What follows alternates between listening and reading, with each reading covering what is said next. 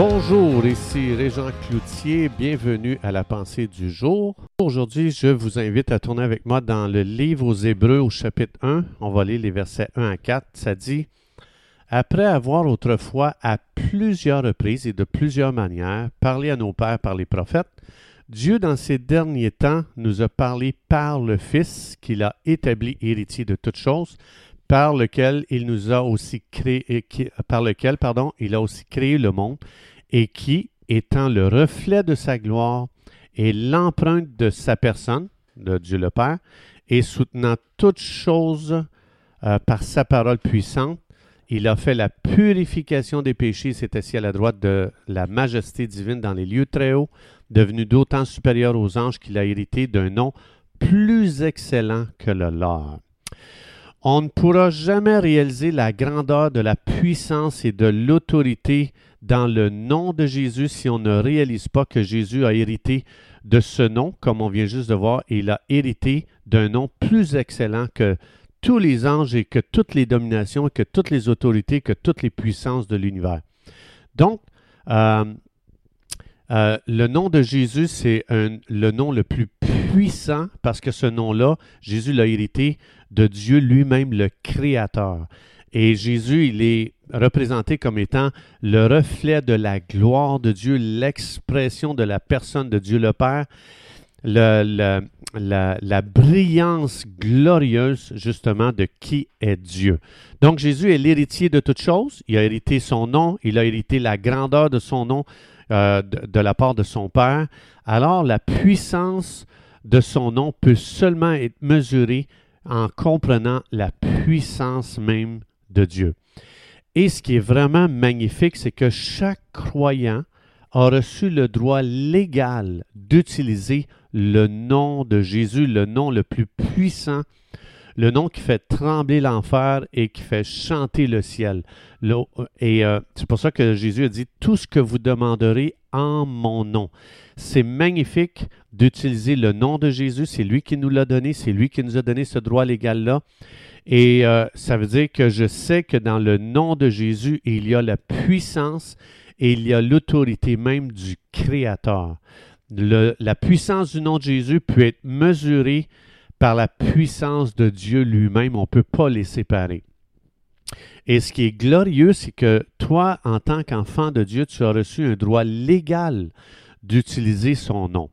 Quand on regarde dans Colossiens chapitre 2, verset 15, ça dit ceci, Jésus a dépouillé les dominations et les autorités, il les a livrées publiquement en spectacle en triomphant d'elles par la croix. Ça, c'est une image euh, exacte parce qu'elle est donnée par le Saint-Esprit. C'est une image exacte de Jésus qui a combattu toutes les armées des ténèbres, toute la puissance des ténèbres, le royaume des ténèbres entier. Donc, ça dit ici qu'il a dépouillé toutes ces puissances ténébreuses. Il les a humiliées, il les a écrasées, il les a dépouillées complètement de toute leur puissance.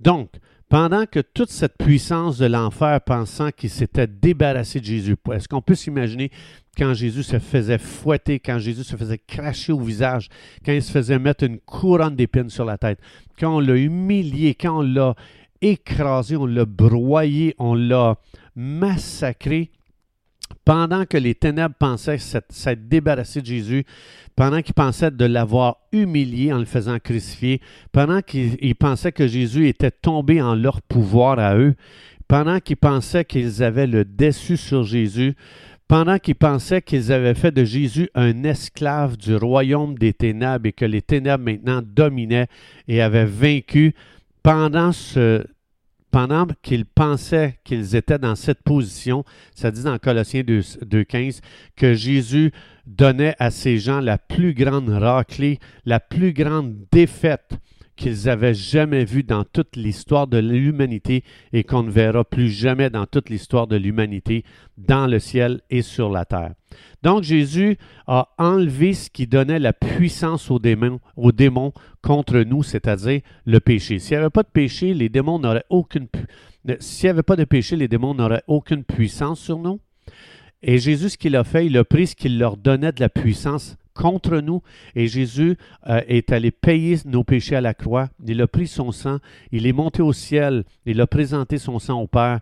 Le Père a accepté son sacrifice, son sang. Et maintenant, nous sommes lavés, nous sommes purifiés, c'est-à-dire toutes les armes que Satan utilisait contre nous, parce qu'il faut qu'il y ait le péché pour les utiliser, elles ont été enlevées de ses mains, mais pas juste que les armes ont été enlevées. Ces armes ont été tournées contre lui. Il s'est fait tirer dessus, s'est fait démolir, s'est fait détruire. Il est broyé en morceaux. Donc, le, paiement a été fait. Donc, euh, Satan n'a plus d'armes entre ses mains pour nous détruire. Et euh, Jésus accomplissait pendant qu'il pensait que les autres avaient la victoire sur Jésus, Jésus lui est en train d'accomplir l'œuvre la plus grande de toute l'histoire, c'est-à-dire l'œuvre de la rédemption. Euh, euh, donc, euh, c'est la plus grande œuvre qui aura jamais été faite dans toute l'histoire de l'humanité. Alors, donc, ça veut dire rien ni personne ne peut dominer Jésus. Il est le héros suprême, le héros des héros, le roi des rois, le seigneur des seigneurs. Et il règne aujourd'hui sur son trône. Hébreu 12, 14, ça dit que Jésus, par sa mort, a anéanti il a anéanti celui qui a la puissance de la mort, c'est-à-dire le diable. Jésus, il l'a anéanti. Il a mangé une tabarouette de volée à la croix. Donc, il s'est fait avoir dans ses propres plans. Satan, pendant qu'il pensait qu'il détruisait Jésus à la croix, il, s'est fait avoir dans ses propres plans. Ça veut dire que Satan n'est pas omniscient. Il ne sait pas ce qui va arriver quand vous et moi on prie euh, dans nos situations au nom de Jésus. Il ne sait pas qu'est-ce qui va arriver. Oui, c'est vrai que Satan avait préparé un plan pour nous détruire, pour détruire notre vie, pour détruire notre couple, pour détruire notre famille, pour détruire notre génération, pour détruire notre nation, pour détruire notre avenir, pour détruire notre espoir, notre, notre futur.